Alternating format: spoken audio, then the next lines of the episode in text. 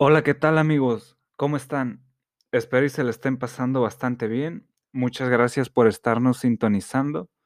Siendo las 12:05 de la mañana, damos eh, inicio a nuestro tercer capítulo. Bienvenidos a su podcast favorito, La analogía del todo. Me gustaría comenzar con, con una frase de un doctor y maestro tolteca de descendencia tolteca.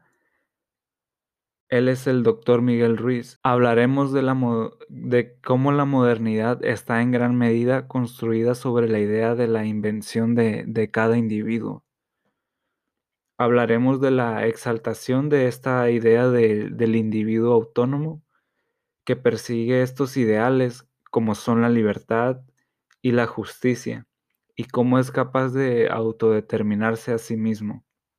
Esa es parte de la herencia de un movimiento cultural e intelectual que se, llamó, que se llama la, Ilustración, que tuvo inicios en 1700, alrededor de 1715, si mal no recuerdo. El individuo que piensa por, por cuenta propia y se rige por sus propios valores resulta una hipótesis, una utopía. Conocemos los estudios de Heidegger. En ellos se dice que el hombre, según Heidegger, despliega su una en sí mismo una auténtica dictadura. A esto le vamos a llamar lo que es la domesticación del ser. En la previa determinación de lo que es posible o, o permitido intentar, la medianía vela sobre todo con acto de sección. Toda preeminencia queda silenciosamente nivelada. Todo lo originario se torna de la noche a la mañana banal, cual si fuera cosa de ya largo tiempo conocida. Entenderemos tres conceptos, ¿no? Que en primer lugar está lo que es la habladuría. La habladuría es el repetidor superficial y trivial, el chisme, el consumo y esa circulación de información rápida o basura. Actualmente nos encontramos muy inmersos en, ese tipo de información, ¿no?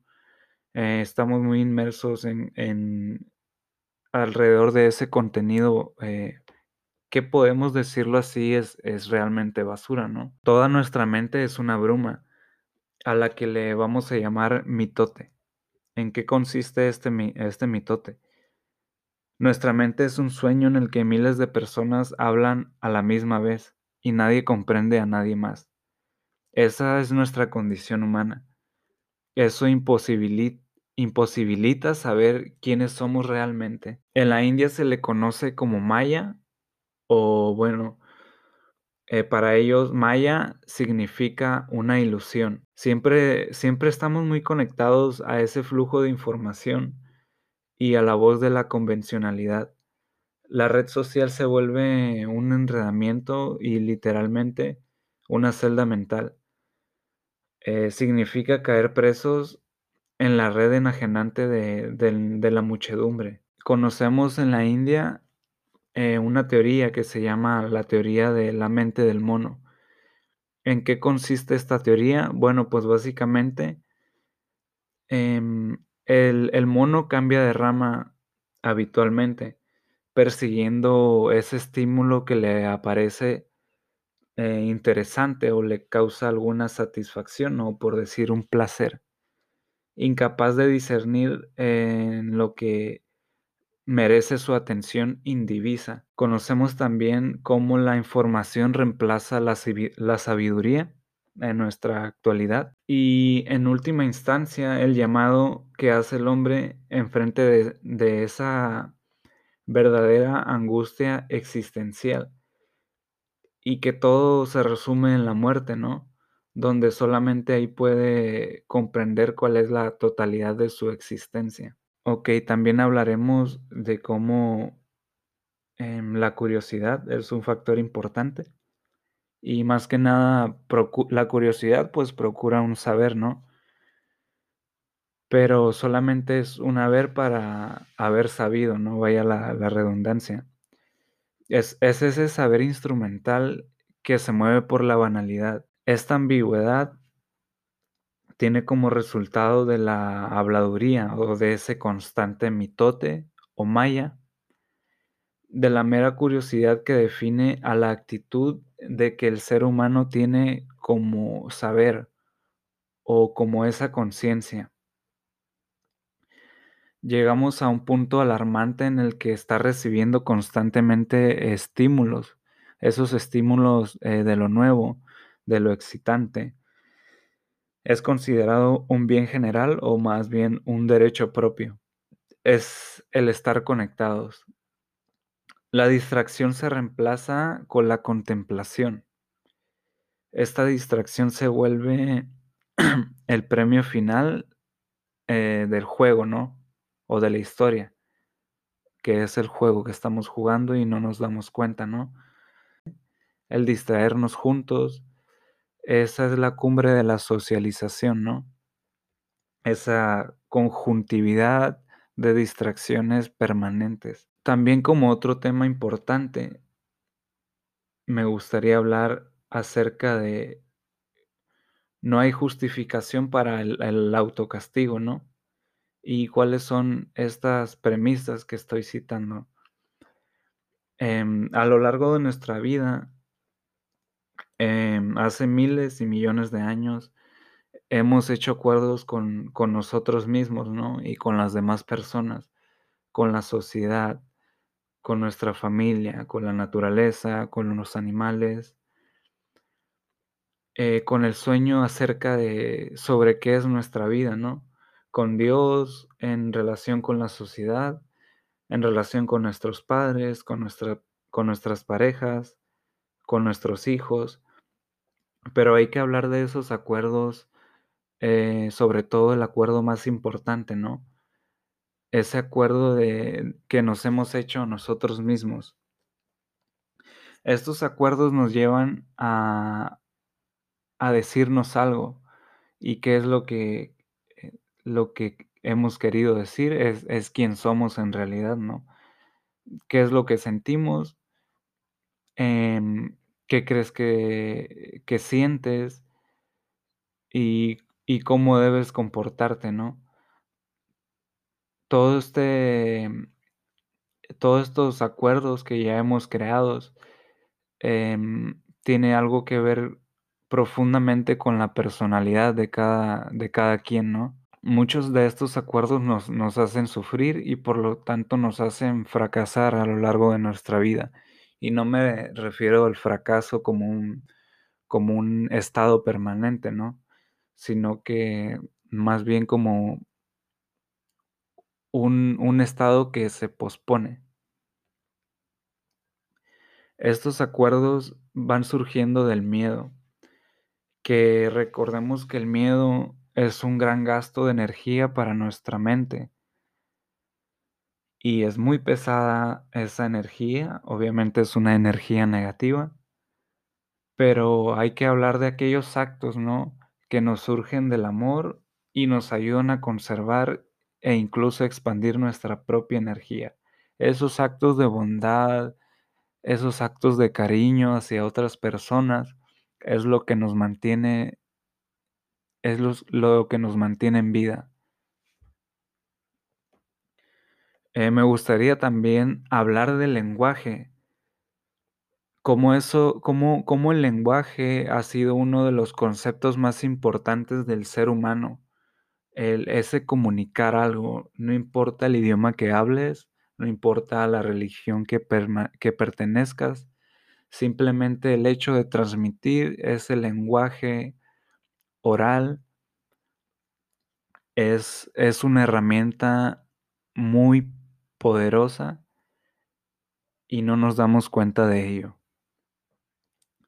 Ese poder creativo que es impulsado por nuestras propias palabras, esa es una fuerza constituida por, por el poder de, de nuestra de, nuestra proyección del lenguaje, ¿no? Que son las palabras. Eh, lo que soñamos, lo que sentimos y lo que realmente somos. La mente humana y, y la manera de penetrarse en ese terreno tan fértil, ¿no? Como, como lo es eh, la mente. Eh, la, la, mejor manera de penetrar en la mente de las personas es con esta caracterización, ¿no? Que, que es oral, hacer ese, ese lenguaje es como una semilla, una semilla y, y si, tú si tú te diriges con las personas de la manera correcta, eh, con las mejores intenciones, puedes lograr a generar un cambio porque nuestra mente es, es como una tierra muy fértil en la que tú clavas una semilla y sol, solamente se va a dar ¿no? esa ramificación, esa ramificación del ser. Uno de los acuerdos que también debemos de tener en cuenta es, es cómo el ser impecable nosotros con nuestras propias palabras significa utilizar esa energía correctamente, ¿no? Y, y no malgastarla en, en, en, en su totalidad. Esa en, hay que enfocarla más o hay que destinarla hacia un punto. ¿Cuál va a ser este punto? La dirección de la verdad y el amor por ti mismo. Les explico. Si nosotros llegamos a un acuerdo con nosotros mismos para ser impecable con nuestras palabras, es, esto va a bastar para que la verdad se manifieste dentro de ti y vamos a limpiar todo ese mal emocional que nos atosiga en nuestro interior. Hablemos también como un punto eh, importante y un punto también oscuro de nuestro ser. Hablo acerca de, de mentirnos como un hábito. Al comunicarse con las demás personas nos vamos a dar cuenta que no somos tan transparentes como nosotros mismos lo creemos, ¿no? ese uso erróneo de las palabras que nos perjudican el uno con el otro y nos mantenemos mutuamente en un estado de duda y de miedo. Les pregunto a ustedes eh, en casita o donde sea que nos estén escuchando, ¿cuántas veces has captado la atención de otras personas y has esparcido veneno sobre un ser amado para hacer que tu opinión sea considerada correcta? Debemos de entender eh, la opinión como algo sencillamente, ¿no? Es solamente es el punto de vista y no necesariamente tiene que ser verdad. Entonces esas opiniones pueden ser buenas o malas. El ser impecable con uno mismo te da esa satisfacción de paz y de seguridad. Serás inmune a frente a cualquier persona que, que quiera, mm, por decirlo así, lanzar un hechizo, ¿no? en qué consisten estos hechizos. Pueden ser como algunos comentarios eh, hacia tu persona, hacia tu aspecto físico, hacia la manera de vestir, hacia la manera de expresarte o hasta la manera de, de hablar, ¿no? También me gustaría hablar acerca de una de las enseñanzas básicas del budismo, que es lo que llamamos comúnmente eh, el placer como la causa del sufrimiento. El mismo acto que persigue la felicidad es eso, el, el placer, ¿no? Entendamos como placer aquella satisfacción eh, sobre una acción o una inacción de nosotros. Esa es la primer causa de nuestro propio sufrimiento. ¿Y cuál es la razón? La razón es que meramente nos pegamos a cosas externas que son impermanentes y que muchas veces no podemos controlar y no somos capaces de regular nuestras emociones. Aquí hay un punto muy importante, ¿no? Y, y me gustaría hablar de las cosas que puedes o no puedes controlar. Me refiero a eh, esas, esas acciones a lo largo de tu vida que, tú ni siquiera puedes hacer algo por, por mejorar o por dejar de que eso suceda, ¿no? Y me refiero a estos estados como el estado de la muerte, el estado de salud, el estado en el que está la sociedad y ese estímulo tan cambiante, ¿no? Me gustaría culminar el, el podcast el día de hoy con una frase, yo soy como, como soy y tú eres como eres. Construyamos un mundo donde yo pueda ser sin dejar de ser yo, donde tú puedas ser sin dejar de ser tú y donde ni yo y ni tú obliguemos al otro a ser como yo o como tú. Muchas gracias por su sintonización. Espero recibir sus comentarios. Eh, comuníquense con, conmigo por Instagram, por correo. Aquí estaré para escucharlos y espero que tengan un agradable y excelente día. Muchas gracias.